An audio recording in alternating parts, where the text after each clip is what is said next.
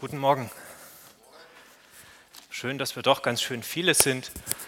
So zu dem Gottesdienst mitten, ja, mitten in den, zwischen den Feiertagen sozusagen. Weihnachten ist irgendwie schon ver, vergangen ähm, und irgendwie sind wir trotzdem mitten in der Weihnachtszeit. Wenn wir in die ähm, Geschäfte gehen, dann ist alles schon weggeräumt, die ganze ganze Weihnachtsdeko ist verschwunden, da liegt jetzt äh, Silvestersachen und äh, ich habe schon Tulpen gesehen, da kommt der Frühling schon, da wird vorangeprescht. Ähm, aber eigentlich beginnt ja am Heiligabend erst die Weihnachtszeit nach dem Kirchenjahr und eigentlich war vorher Vorbereitungszeit und jetzt, jetzt ist die Zeit, Weihnachten zu feiern. Und ähm, mit, der, mit der Predigt heute möchte ich so ein bisschen über Weihnachten mit uns ja einfach nachdenken, gucken, was heißt Weihnachten. Mein Thema ist, Jesus erscheint. Und äh, wir sind aber auch ja, so am Jahresende, wo immer viel ähm, Rückblicke gemacht werden. Die sind inzwischen auch schon Anfang Dezember im Fernsehen, aber ähm, es ist halt die Zeit, wo man so Bilanz zieht und so. Ähm, aber ich glaube, ich möchte gar nicht so sehr zurückschauen, sondern Weihnachten heißt nach vorne schauen. Ja, dieses Zurückschauen ist eigentlich Buß- und Bettag. Das Zurückschauen ist ähm, dieses Aufräumen, das Herzreinigen, das ist die, die Vorbereitungszeit. Aber jetzt, Weihnachten, Jesus ist gekommen und wir wollen nach vorn schauen. Ja, das Wort hat Fleisch und wohnte unter uns und wir sahen seine Herrlichkeit, eine Herrlichkeit als des eingeborenen Sohnes, voller Gnade und Wahrheit. Ja, das, das Wort wurde Fleisch, das klingt so feierlich, so ähm, aus dem Johannesevangelium. Ähm, Jesus ist ja, hineingekommen in die dunkle Welt, so haben wir es am Heiligabend gehört und ja, gefeiert, uns gefreut und wir haben ja diese schöne Sitzordnung, wo die Krippe in der Mitte steht. Jesus in der Mitte, Jesus als, als ganz kleines Baby in der Mitte. Ähm, ich nehme an, bei den meisten verlief Weihnachten so nach einem gewissen Rhythmus, Ritual, so wie jedes Jahr. Ich hoffe, es gab keine negativen Überraschungen. Vielleicht gab es bei dem einen oder anderen eine positive was Positives, was unerwartet passiert, das ist immer schön. Aber eigentlich ist Weihnachten ja so was, ähm, ja, doch relativ Festes. Und dann gehören dann auch diese ganzen vielen Verse, du hast auch schon einen dazu vorgelesen, die gehören dazu. Ähm, und, und das macht irgendwie so ein Weihnachtsgefühl. Und die Frage ist, wie, wie, wie kommt mehr daraus? Ja, wie tragen wir das weiter? Wie, wie geht das ins ganze neue Jahr auch mit rein? Eigentlich ist Weihnachten ja bloß der Startschuss. Wenn wir nur Weihnachten hätten und dann wäre es wieder gut, dann wäre das irgendwie ziemlich wenig. Aber Weihnachten ist der Startschuss für eine Reihe von Feiertagen, die wir in unserem Land noch, muss man sagen, haben. Aber ich glaube, bisher sind alle froh, dass es die Weihnachtstage, äh, die Feiertage gibt, auch wenn viele vergessen haben, worum es eigentlich geht. Wir haben, ähm, ja, wir haben Weihnachten und das findet eigentlich seinen Höhepunkt in Ostern, in der am, am Karfreitag, wo Jesus sich als Opfer gibt und dann in der Auferstehung am Ostersonntag. Und es findet ein Stück seinen Abschluss in, in, zu Pfingsten, einen, einen vorläufigen Abschluss möchte ich sagen, weil vollendet wird das, was zu Weihnachten begonnen hat, erst wenn Jesus wiederkommt. Ja, aber ohne, ohne diese ganze Folgegeschichte, dann wäre Weihnachten irgendwie die Geburt von einem süßen Baby unter bemerkenswerten Umständen, aber auch irgendwie in einer versteckten Ecke in so einem kleinen Nest namens Bethlehem ähm, und ja, in ärmlichen Verhältnissen. Niemand hat es bemerkt, fast niemand hat es bemerkt. Ähm, und, und dann wäre wär irgendwie wär's nichts weiter. Ja, wir brauchen das, was danach kommt, damit Weihnachten eine Bedeutung bekommt. Ähm, die, unsere, wer war das, die WWW-Gruppe oder die, die haben das so schön äh, live mit Live-Berichterstattung gemacht und so zum, zum Heiligabend und es, ähm, alle Welt brennt darauf, Jesus ist endlich geboren. Und dann habe ich mir überlegt, war das wirklich so oder war es irgendwie vielleicht ganz anders? Vielleicht hat es einfach überhaupt niemanden interessiert und niemand hat es mitbekommen, außer den Hirten, außer den Weisen ja, und die Leute, die in dem Dorf gewohnt haben. Ähm, es heißt mal ähm, beim ähm, glaube am Ende der, der, Apostelgeschichte, wo Paulus predigt und sagt, ja, diese ganzen Geschehnisse um Ostern und so, die sind nicht im Verborgenen passiert, nicht irgendwie im Winkel. Aber Weihnachten ist irgendwie doch ein bisschen im Verborgenen passiert. Und nur die, die es darauf gewartet haben, die es hören wollten, die es sehen wollten, die haben es mitbekommen. Ja, Jesus erscheint zu Weihnachten, das ist der erste Punkt. Und da gibt es aber einiges, was wir uns anschauen können. Er erscheint natürlich den Hirten, er erscheint den Weisen, habe ich schon gesagt, Maria und Josef. Und äh, dann steht, ähm, und sie, sie, erzählten das natürlich allen weiteren, die sie, die sie gesehen haben, aber es war nicht mit Twitter und so, sondern die, die sie getroffen haben. Und, äh, und Jesus erscheint all denen, die denen geglaubt haben. Aber da steht so ein, bei Lukas so ein, so ein Satz, äh, und sie wunderten sich alle über das, was geschehen ist. Also vielleicht haben sie es nur zur Kenntnis genommen. Ja, und dann äh, geht es weiter. Nach, nach 40 Tagen war es die, die jüdische ja, Brauch, jüdisches Gesetz, dass bei dem erstgeborenen Kind ein Opfer im Tempel dargebracht werden sollte. Bethlehem, Jerusalem ist nicht weit, sind glaube ich so 15, 20 Kilometer.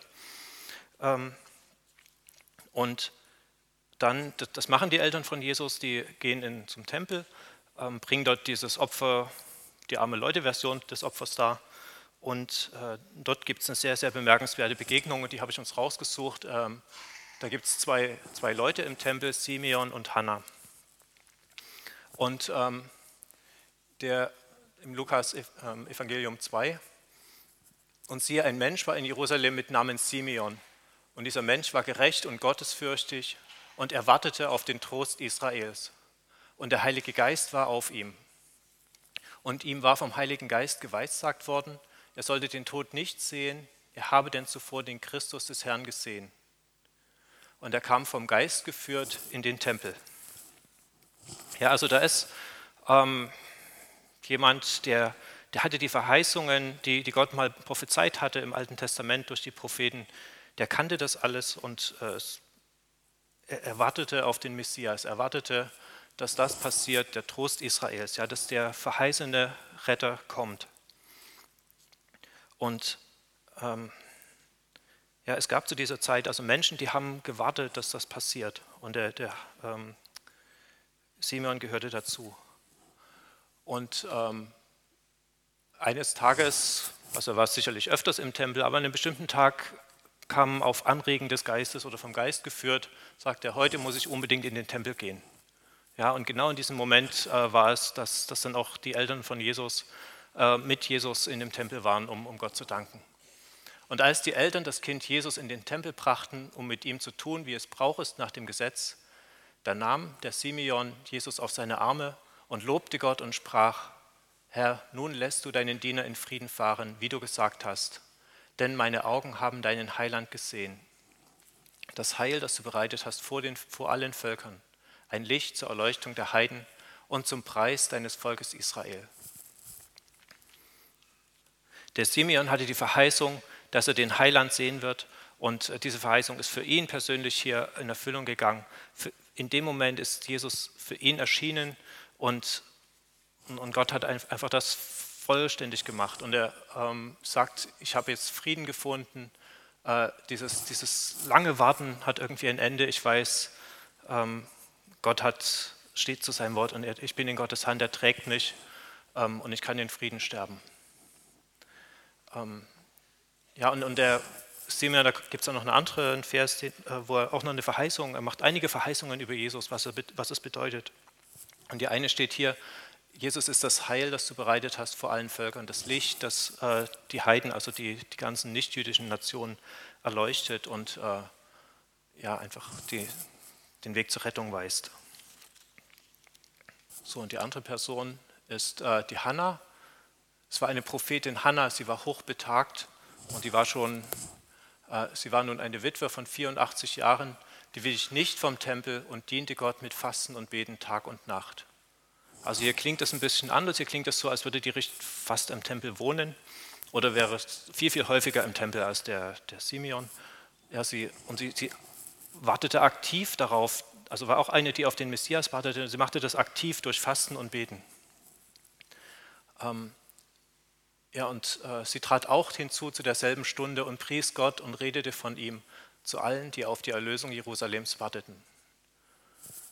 Ja, sie hat auch äh, die, die Verheißungen gekannt, die, die Prophezeiungen über Jesus und hat das hineingesprochen in diese Gruppe, die es da offenbar am Tempel gab. Ähm, offenbar gab es eine größere Gruppe von Leuten, die auf die Erlösung warteten. Und man muss sich ein bisschen klar machen, wie lange die schon gewartet haben. Ja, das Alte Testament endet mit dem Buch Maleachi und dann steht am Schluss, ähm, und, und äh, ich werde den senden, der die Herzen der Väter zu den Kindern und die äh, kind, Herzen der Kinder zu den Vätern bekehren wird, äh, was wir als eine Verheißung auf, auf Johannes den Täufer ähm, verstehen. Und äh, Maleachi ist irgendwie 500 Jahre früher geschrieben worden. Zwischendurch gab es noch ähm, die ähm, Rückführung aus Babylon, den, den Stadt, die Stadtmauerbau mit, mit Nehemia und Esra, ähm, ungefähr 350 Jahre vorher. Aber es sind einfach viele Jahrhunderte Schweigen gewesen, wo Gott keine prophetischen Worte reingegeben hat, wo, ja, wo die Leute sich an das klammern mussten, was sie hatten von Jesaja, von, ähm, ähm, ja, was ist, Jeremia, glaube ich, ja, hat auch ein paar Prophezeiungen, aber viele in Jesaja. Ähm, und, und aber die Leute haben, äh, die haben so lange gewartet. Das ist auch irgendwie bemerkenswert. Und dann passiert es plötzlich, äh, gibt es eine Häufung von Engelsauftritten. Ja, da geht es los mit dem ähm, Maria hat die Engelserscheinung, wo, sie, wo die Jungfrauengeburt oder die Empfängnis verkündet wird. Der Josef hat den Traum. Dann gibt es Weissagungen. Die Hirten, äh, die, die Weisen, die, die haben diese Erscheinung am Himmel, diesen Stern. Ähm, plötzlich passieren ungeheuer viele Dinge. Und äh, dann halt so der Weihnachtsnacht selber, ähm, die, die Verheißungen, die Engel, ähm, die Sache mit äh, Hannah und Simeon, die die einfach auch hineinsprechen, was, was, dieses, was die Bedeutung dieses Kindes, dieses Babys ist. Und dann ist einfach wieder Ruhe. Ja? Dann passiert 30, 35 Jahre nichts. Das äh, ist mir noch nie so klar geworden. Ähm, das ist einfach erstmal wieder Stille. Und die Bibel die berichtet eine kurze Episode, wo Jesus als Zwölfjähriger da im Tempel ist. Aber ansonsten ist nichts. Ja? Also der Josef und die Maria, die wussten natürlich, was gesprochen war der Simeon und die Hannah, die waren dann längst gestorben. Ähm, die Hirten, die konnten sich sicher erinnern, soweit sie noch am Leben waren. Und äh, die, ähm, die Leute halt aus der Umgebung, die es erfahren haben. Es sind fast zwei Generationen vergangen, ähm, wo einfach nichts weiter passiert ist. Es gab noch eine Person, von der in der Bibel beschrichtet wird, dass sie der Geburt Jesu glaubte oder zumindest irgendwie befürchtete, dass da was dran sein könnte. Das war der Herodes, äh, der König, äh, der dort geherrscht hat, der paranoid war und blutrünstig war und dann diese, diesen Kindermord angeordnet hat. Der ja, praktisch dieses kleine Dorf Bethlehem, was eigentlich ja geehrt wurde dadurch, dass dort der Messias geboren wurde, dann noch so eine schreckliche Strafe hinterhergeschickt hat. Zu einer Zeit, wo Jesus längst nicht mehr dort war, ja, wo sie dann durch den Traum wieder nach Ägypten geschickt wurden. Ähm, aber von wem wird nichts berichtet? Ähm, ja, wer, wer, fehlte in dem Ganzen? Ähm, da wird nichts berichtet von den Priestern und Tempeldienern. Ähm, in, der, in, der, Geschichte, wo, ähm, wo Jesus im Tempel ist, da wird nicht berichtet, dass die irgendeine Rolle spielen oder der hohe, ja, der hohe Priester oder die Pharisäer, die Schriftgelehrten. Es kann sein, dass einige von denen auch zu denen gehört haben, die auf den Messias warteten. Das äh, kann ich mir gut vorstellen. Aber sie werden nicht irgendwie erwähnt. Also das, wenn, dann sind es wenige. An denen ist es irgendwie vorbeigegangen. Da ist Weihnachten einfach vorbeigegangen. Was können wir uns hieraus mitnehmen? Wenn wir Jesus erleben wollen, wenn wir ja, die Erscheinung Jesus auch, auch wahrnehmen wollen und, und das für uns ja, was bedeuten soll, dann brauchen wir offene Herzen ja, offene Herzen, dass wir hören, was Jesus, ja, wo Jesus wirkt, wie er wirkt. Wir brauchen die Erwartung, dass er hineinspricht in unser Leben. Ein hörendes Ohr, was wirklich am Herzschlag Gottes ist. Ja, dass, dass diese, diese vielen Dinge, die passiert sind, die berichtet werden, viele haben das einfach gar nicht mitbekommen. Und das ist irgendwie schade. Und ja, da möchte ich uns, uns hier Mut machen, dass wir, dass wir neu hinhören und dass wir Gott auch fragen und sagen, zeige uns die Dinge, wo du wirkst, wo was passiert. Ähm, mir geht es selber so, dass ich oft sage, ja, ich erlebe so wenig mit Jesus und äh, es geht so schnell, geht der Alltag dahin und alles geht irgendwie seine feste Bahn. Aber lass uns die Augen neu aufmachen und, und, und Jesus fragen, wo, wo scheinst du da hinein, wo trittst du hinein? und ich glaube, dass, dass äh, Jesus da ist. Und wenn wir dann fragen und wenn wir rumhören, dann gibt es viele, die uns was erzählen können. Ja, wo Jesus ja, hineingewirkt hat. Das ist mein zweiter Teil. Jesus erscheint im Alltag. Ja, oft geschieht es ganz unerwartet, dass Jesus ähm, irgendwie hineinplatzt, in die Not hinein, dass er plötzlich seine rettende, rettende Hand hinein ausstreckt und uns irgendwo herauszieht, dass wir vielleicht im Nebel stehen und er uns entgegenkommt und begegnet.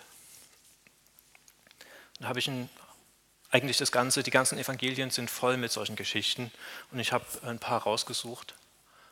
Ähm, die eine Geschichte, Jesus ähm, kommt über den See zu den Jüngern, das ist aus dem Markus-Evangelium, was wir ja das Jahr, das vergangene Jahr viel behandelt haben.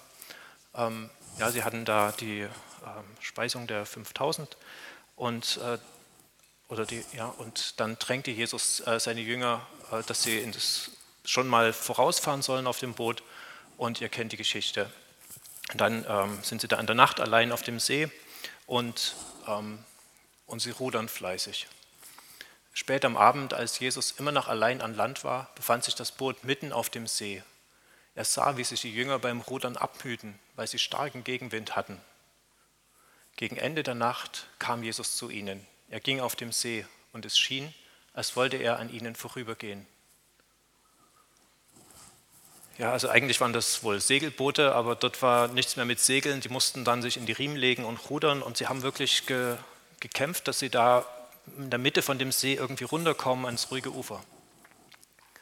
Und der der Punkt ist, Jesus sah es. Viele, viele Stellen, wo Jesus was tut, gehen damit los. Jesus sieht die Situation. Und äh, Jesus sieht auch dich in deiner Situation. Ja, Jesus sah, wie sich die Jünger abmüden. Und ähm, gegen Ende der Nacht kam er zu ihnen, also in den Morgenstunden. Und ob Jesus jetzt dann noch gewartet hat oder ob er gleich kam, das wissen wir jetzt hier nicht. Ähm, weil er war vorher auf dem Berg zum Beten, vielleicht hat er auch bis in die Morgenstunden gebetet. Und, und dann ist diese etwas merkwürdige Sache, es schien, als wollte er an ihnen vorübergehen. Ähm, ja, Jesus erscheint, Jesus ist irgendwie da und dann scheint er sich gar nicht zu kümmern, das ist etwas verwirrend. Ähm, als die Jünger Jesus auf dem Wasser gehen sahen, meinten sie, es sei ein Gespenst und sie schrien auf. So sehr waren sie alle bei seinem Anblick von Furcht gepackt ja, das ist eine schöne, schöne Erscheinung von Jesus. Ja, normalerweise wünschen wir uns, dass es irgendwie ein heiliges Gefühl ist, irgendwie was, was, ja, was Wohliges ist. Aber die Jünger hatten einfach nur Furcht und ähm, waren völlig von den Socken. Ähm, ich habe irgendwie so eine Vorstellung, also wir wissen nicht, welche Wetterbedingungen hier waren, doch wir wissen, es war Sturm und es war schlechtes Wetter. Äh, also es war kein ruhiger Mondschein. Aber irgendwie habe ich auch so eine Vorstellung, vielleicht aus einem Film oder so, dass es eigentlich auch alles so neblig war und, und irgendwie, ähm, ja, da sehen Sie da irgendwie diese Gestalt laufen. Ja, dieses, wenn du nichts weiter siehst, wenn, wenn wirklich alles um dich herum zu ist, dann erscheint Jesus plötzlich. Ähm, und, und dann sagt Jesus, äh, sprach sie sofort an, erschreckt nicht, rief er, ich bin es, ihr braucht euch nicht zu fürchten. So ähnlich wie bei den Engeln, ja. Äh, immer wenn diese Engelserscheinungen sind, geht es los, fürchte dich nicht, weil wenn wir mit dem lebendigen Gott irgendwie in Kontakt kommen, dann ist da Furcht da und das ist, ist auch eine gute Reaktion, denke ich. Aber Gott sagt uns und Jesus sagt ja auch zu den Jüngern, fürchtet euch nicht. Und er stieg zu ihnen ins Boot und der Sturm legte sich und da waren sie erst recht fassungslos. Ähm, eine Stelle, die ich noch ähm, was ich noch betonen wollte, da waren viele Jünger in dem Boot und sie sahen ihn alle an. Ja, es war nicht, ähm, ich meine, es gibt schon viele eins zu eins Begegnungen, aber es sind eigentlich immer andere Leute dabei gewesen. Ja, auch wo, wo bei einer anderen Stelle Petrus dann aussteigt aus dem Boot, sind die anderen Jünger dabei und, und äh, sehen das. So eine andere Stelle, also bei dem Boot ist es so, die Jünger sind in Not und Jesus kommt einfach hinein. Eine andere Stelle ist der, der auch gut kennt, ist der, der blinde Bartimäus, der da am Ortsausgang von Jericho sitzt. Und äh, Jesus ist da unterwegs mit, seinem ganzen, mit seinen Jüngern und dem ganzen Tross, der ihm da folgt, die ganze Menschenmenge. Und äh, als er weiterzieht, dann sitzt da der blinde Bettler am Straßenrand ähm, und der, der sitzt halt immer dort und bettelt. Aber als er erfährt, dass Jesus kommt, dann fängt er an zu rufen, ähm, Jesus, Sohn Davids, hab Erbarmen mit mir. Und äh, das steigert er dann noch, wo die Leute sagen, es ist nicht so laut, dann, dann schreit er zu Jesus, äh, Jesus, Sohn Davids, hab Erbarmen mit mir. Und da bleibt Jesus stehen und sagt, ruft ihn her. Sie riefen den Blinden und sagten zu ihm, hab nur Mut, steh auf, er ruft dich. Ja, hier, man kann das auch so sehen. Jesus erscheint plötzlich im Leben von dem Bartimäus. Das ist jetzt nicht irgendwie so eine Erscheinung aus dem Nichts, sondern Jesus läuft im Prinzip die Straße lang. Aber für das Leben des Bartimäus, das spielt sich immer an dieser Straßenecke da ab. Und plötzlich erscheint Jesus dort. Und äh, aber der Bartimäus, der, der ruft Jesus, ja, der, der, ähm, also der drückt aus, dass er Jesus wirklich in sein Leben reinhaben will. Und ja, äh, ähm, hier steht nicht, Jesus stellte sich so an, als würde er vorübergehen. Vielleicht wäre Jesus weitergegangen, wenn er nicht gerufen hätte, das wissen wir nicht.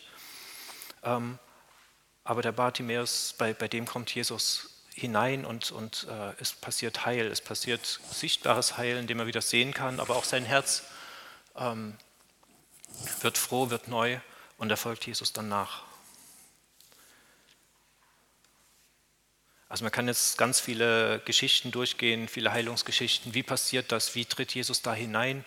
Ähm, da im Johannesevangelium gibt es diesen Blindgeborenen, ähm, wo eigentlich die Jünger mit Jesus so ein bisschen theologisch diskutieren, warum ist denn der jetzt blind? Und, und, und dann geht Jesus einfach hin und, und heilt ihn. Weil er sagt, es ist gar nicht egal, es ist ganz egal, wie er blind geworden ist. Er ist jetzt blind und er braucht jetzt Hilfe. Und da ist es ganz anders. Der, der ruft nicht, das kommt wie über den. Ja, da kommt Jesus und macht diesen Brei und schmiert ihn in die Augen und äh, sagt, geh und wasch dich. Und der jubelt hinterher und, und äh, kann plötzlich was sehen. Oder am, am Teich Bethesda, da kommt Jesus auch einfach hin äh, und sucht sich diesen einen aus, aber er, er tritt in das Leben von diesem einen hinein. Ich weiß nicht, wenn die anderen auch gerufen hätten, wenn die nicht auf den Engel gewartet hätten, der am Wasser die Wasserwellen macht, sondern wenn sie gesehen hätten, dass da Jesus kommt, vielleicht hätten, wären die auch geheilt worden. Ich weiß es nicht, das ist Spekulation. Und dann gibt es ganz viele Stellen, wo Jesus nochmal erscheint als Auferstandener. Ja, das sind die, die klassischen Osterstellen. Ähm, direkt nach Ostern, der erste Sonntag, ja, warum feiern wir Sonntag? Weil Jesus an dem Sonntag auferstanden ist. Und da ging es los an die, ja, es war am Abend jenes ersten Tages der neuen Woche. Die Jünger hatten solche Angst vor den Juden, dass sie die Türen des Raumes, in dem sie beisammen waren, verschlossen hielten.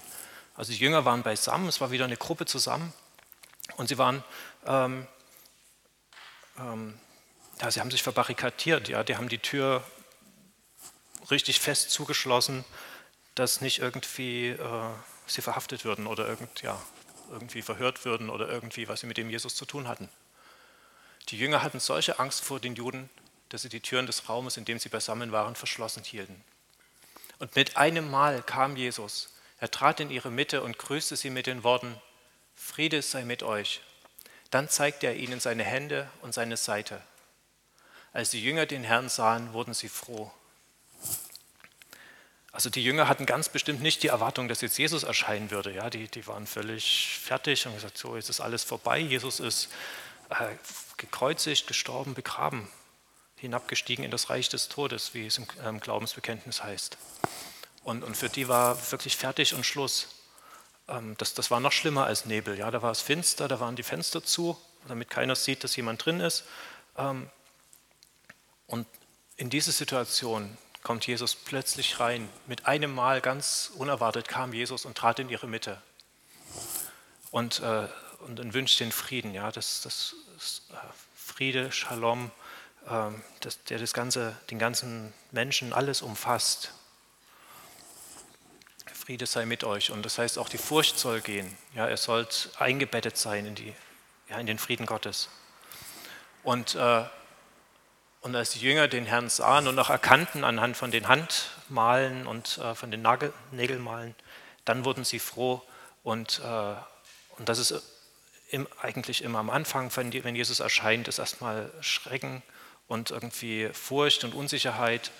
Aber dann am Ende wurden sie froh. Das, das lesen wir auch ganz oft. Und das ist die, die gute Nachricht, ja, dass Gott eine gute Nachricht hat, die uns froh macht.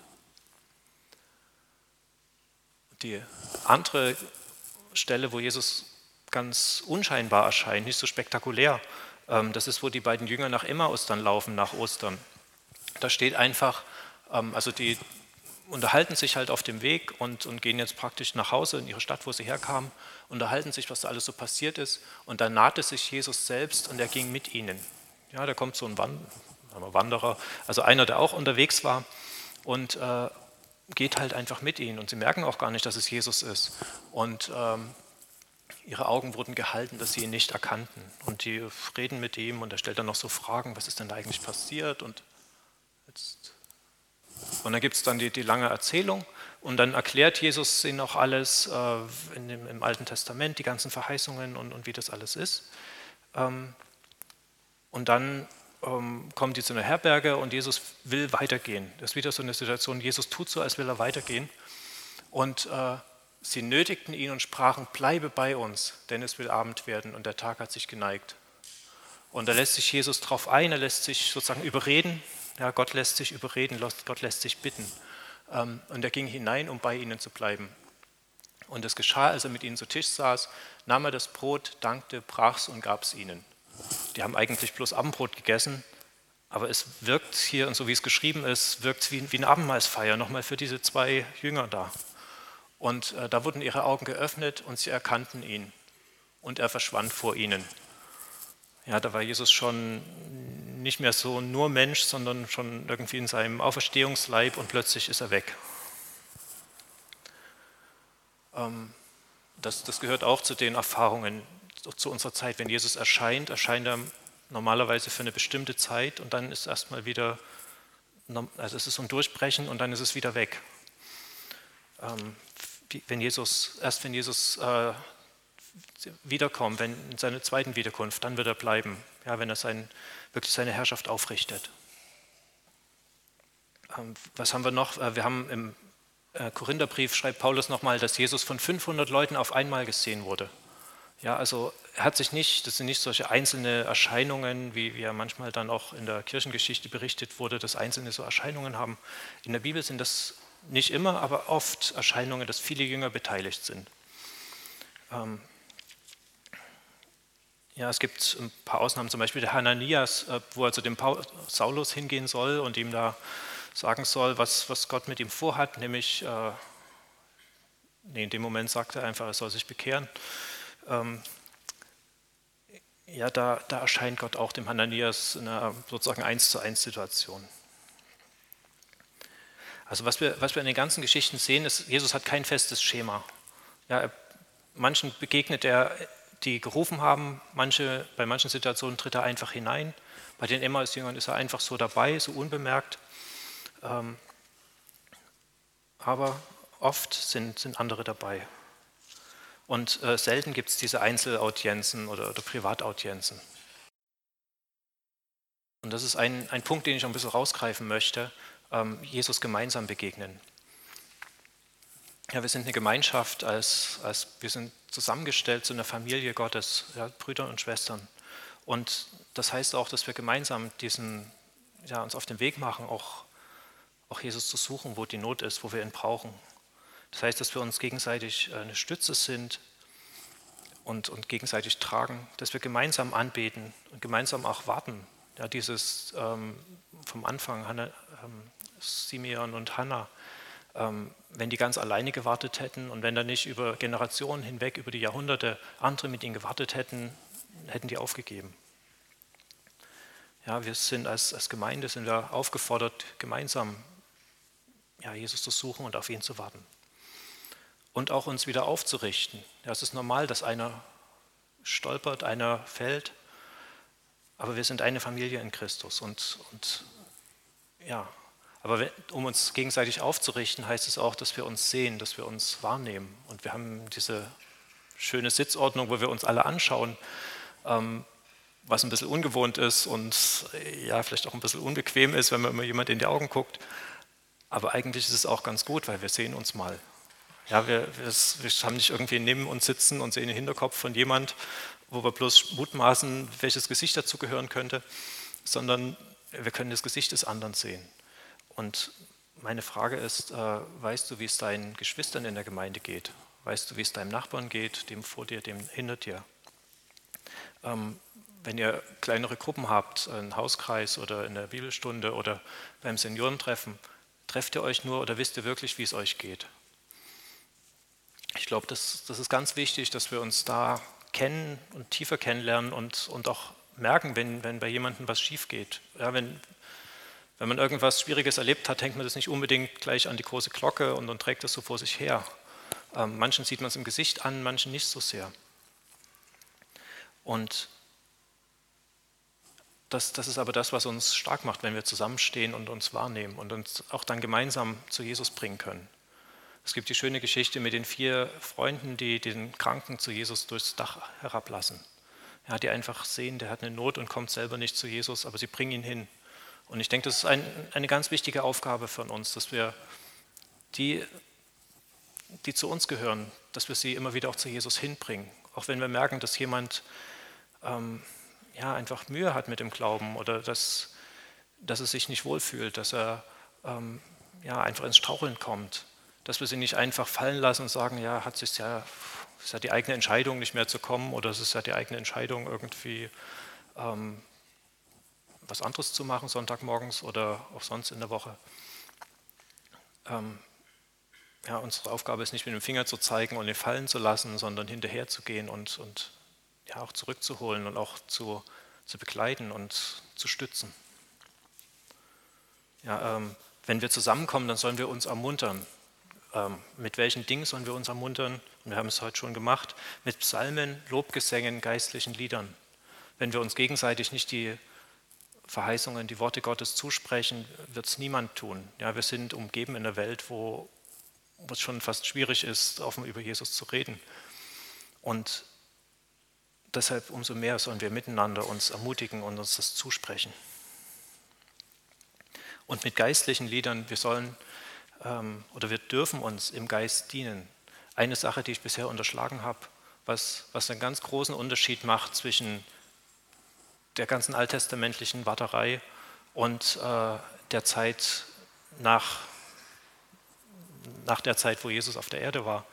Die Zeit nach Pfingsten ist, dass der Heilige Geist hier ist, dass Jesus durch den Heiligen Geist in uns ist und wirken will. Ja, die, die Gegenwart Gottes ist eigentlich immer da, selbst wenn wir jetzt keine so intensive, sichtbare, ganz besondere Begegnung haben mit Jesus. Aber eigentlich ist Jesus immer mitten dabei.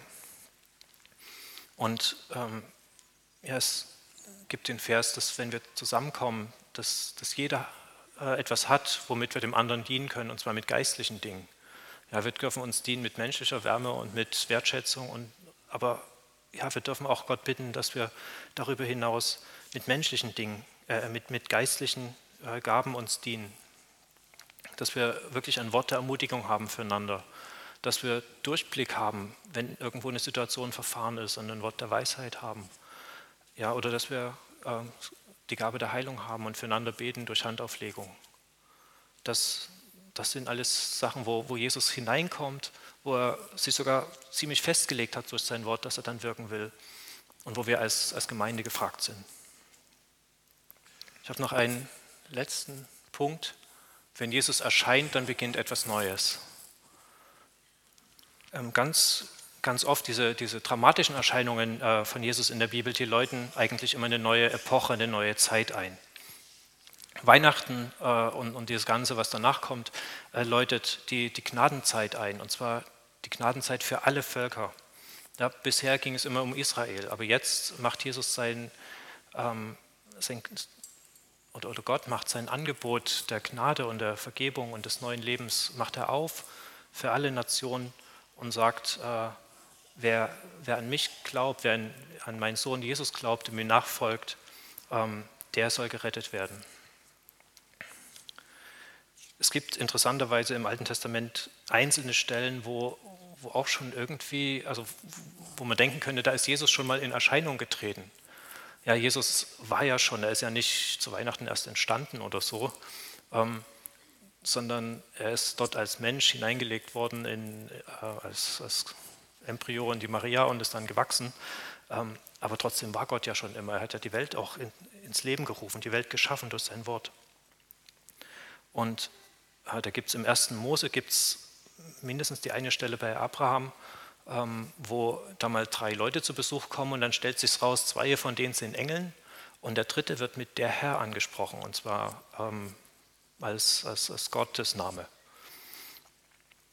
Ja, und der, der verheißt dann die, die Geburt von dem Isaak, obwohl der Abraham schon 99 Jahre alt war. Ja, der menschgewordene Gott besucht Abraham. Das, das klingt für mich nach, danach, dass Jesus dort schon mal für einen Moment einfach da war. Ähm, und, und in dem Moment wird, wird, oder in dem Zusammenhang wird der Bund der Beschneidung ähm, entsteht. Ja, das ist das erste, gut, wir haben noch den Bund mit Noah, aber dann haben wir den ersten Bund mit, mit Abraham, äh, später dann der Bund mit Israel. Aber da, äh, da offenbart sich Gott ganz besonders. Ähm, und dann haben wir zu Weihnachten, wo, wo diese neue Zeit beginnt. Und dann haben wir noch diese, eine andere neue Zeit, die äh, ist, wenn Jesus wiederkommt. Und da gibt es im Alten Testament auch ganz klare, äh, auch, auch, deutliche Voraussagen. Und äh, wenn wir über Jesu Erscheinung reden, dann, dann können wir das nicht unter, unterschlagen. Ähm, erstmal hier aus, was Jesus selber gesagt hat, aus dem Lukasevangelium. Jesus erscheint am Ende der Zeit. Es werden Zeichen geschehen an Sonne und Mond und Sternen und auf Erden wird den Völkern bange sein. Und sie werden verzagen vor dem Brausen und Wogen des Meeres. Und die Menschen werden vergehen vor Furcht und Erwartung der Dinge, die kommen sollen über die ganze Erde. Denn die Kräfte der Himmel werden ins Wanken kommen. Und alsdann werden sie sehen den Menschensohn kommen in einer Wolke mit großer Kraft und Herrlichkeit. Und äh, dieses Kommen, das ist am Sacharja, im Sacharja Kapitel 14. An jenem Tag werden seine Füße auf dem Ölberg stehen, der vor Jerusalem liegt, nach Osten hin. Und der Ölberg wird sich in seiner Mitte spalten, vom Osten bis zum Westen, zu einem sehr weiten Tal, sodass die eine Hälfte des Berges nach Norden und die andere nach Süden weichen wird. Wer von euch ähm, schon mal in, in, Israel war und in Jerusalem den Tempelberg gesehen hat, ähm, da ist auf der einen Seite halt der Ölberg, wo Jesus dann auch ähm, in den Himmel gefahren ist, wo die Engel gesagt haben, so wie er ähm, ähm, aufgefahren ist, so wird er auch wiederkommen. Und auch an dieser, an dieser Stelle wird er wiederkommen, äh, so wie es hier bei Sahaja steht. Seine Füße werden auf dem Ölberg stehen und äh, der, unvorfassbar irgendwie wird sich dieser Berg spalten. Und dieser Berg, der liegt praktisch genau vor dem Tempel, vor dem Osttor ähm, was vermauert ist, weil, weil es heißt, durch dieses Tor darf nur der Messias durchgehen, wenn er kommt. Ja, also das, das wird nochmal ein ganz dramatisches Erscheinen Jesus sein. Aber hier diese Zeit vorher, die finde ich, äh, finde ich auch so, passt so in unsere Zeit irgendwie rein. Es ist viel, viel stärker, was hier steht, als was wir erleben. Aber wenn wir hören, welche Diskussionen mit Klimawandel und äh, mit politischen Verwerfungen sind, wie viel den Menschen wird bange sein, sie werden verzagen, ja, sie werden vergehen vor Furcht und in Erwartung der Dinge, die kommen sollen. Ähm, ja, wie, wie viel Angst ist da, was, wie viel Unsicherheit, was wird mit der Erde passieren? Ähm, und es kann gut sein, dass sich einiges ändern wird, aber wir wissen, dass, dass wir in Gottes Hand sicher sind. Und wir wissen, dass Gott das ähm, Heft des Handelns in der Hand hält. Ja, dass er regiert und dass, seine, dass sein Plan einfach durch, ähm, dass, dass sein Plan geschehen wird. Ja, der, der Klimawandel wird nicht irgendwie dem, ähm, dem Kommen Jesu irgendwie einen Strich durch die Rechnung machen. Und ähm, ja, hier sind noch viel, viel dramatischere Sachen, die hier stehen. Die Kräfte der Himmel werden ins Wanken kommen. Äh, es wird irgendwie, die, die Sterne werden irgendwie nicht mehr an ihren Orten sein oder was da alles ähm, geschrieben steht, auch, auch beim Petrusbrief. Äh, Aber unsere, unsere Hoffnung, unser Glaube ist, Jesus äh, hat es in der Hand, Jesus regiert und am Ende der Zeit wird er erscheinen. Ja, dann kommt das große Finale. Und für uns ist wichtig, auf welcher Seite stehst du dann an diesem Tag? Und in welchem Zustand wird Jesus uns finden, wenn er kommt? Ja, und auch wobei. Ja, wir sind in einer Zeit, die, die stark individualisiert ist, wo jeder auf sich schaut, wo ähm, jeder seine Freiheiten hat und, und praktisch sein, sein Ding machen kann. Und am Ende steht dann aber viel Einsamkeit auch. Äh, je kleiner die Familien werden, desto, desto mehr Einsamkeit ist da.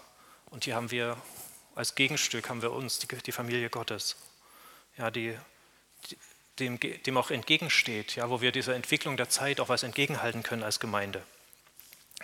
Ja, die Herzen werden kalt werden, die Rücksichtslosigkeit wird zunehmen, aber wir, wir haben Jesus im Herzen und wir, wir haben Barmherzigkeit ins Herz gelegt bekommen. Und äh, ja, das ist das, was, was die Wärme bringt auch. Ja, wenn wir uns von Gott geliebt wissen, dann, dann können wir Licht und Wärme in die Welt hineintragen. Aber wichtig, die Voraussetzung ist, wir müssen uns von Gott geliebt wissen. Ja, wir können nicht ähm, irgendwie eine Kerze anzünden oder eine Fackel anzünden und hinaustragen, wenn unser eigenes Herz leer ist. Ja, und, und um voll zu werden, brauchen wir selber immer wieder auch die Begegnung mit Jesus und ja auch diese auch das Erscheinen oder die Begegnung im Verborgenen, aber auch immer wieder das immer mal wieder dieses sichtbare Erscheinen äh, Jesu. Ja, der Geist offenbart sich, Jesus offenbart sich durch sein Wirken, durch seine Wunder in, in unserem Alltag und wir erwarten aber auch, dass er größere Dinge tut. Ähm, wir haben noch eine Art von Erscheinungen Gottes, sind die Erweckungsbewegungen. Und das ist was, wo wir darauf warten, dass es geschieht, dass es auch wieder geschieht. Aber wir haben es nicht in der Hand, sondern das wird Jesus entscheiden. Und unsere Frage, wie, wie warten wir oder wie erwarten wir äh, Jesus? Warten wir nur auf Jesus oder erwarten wir ihn?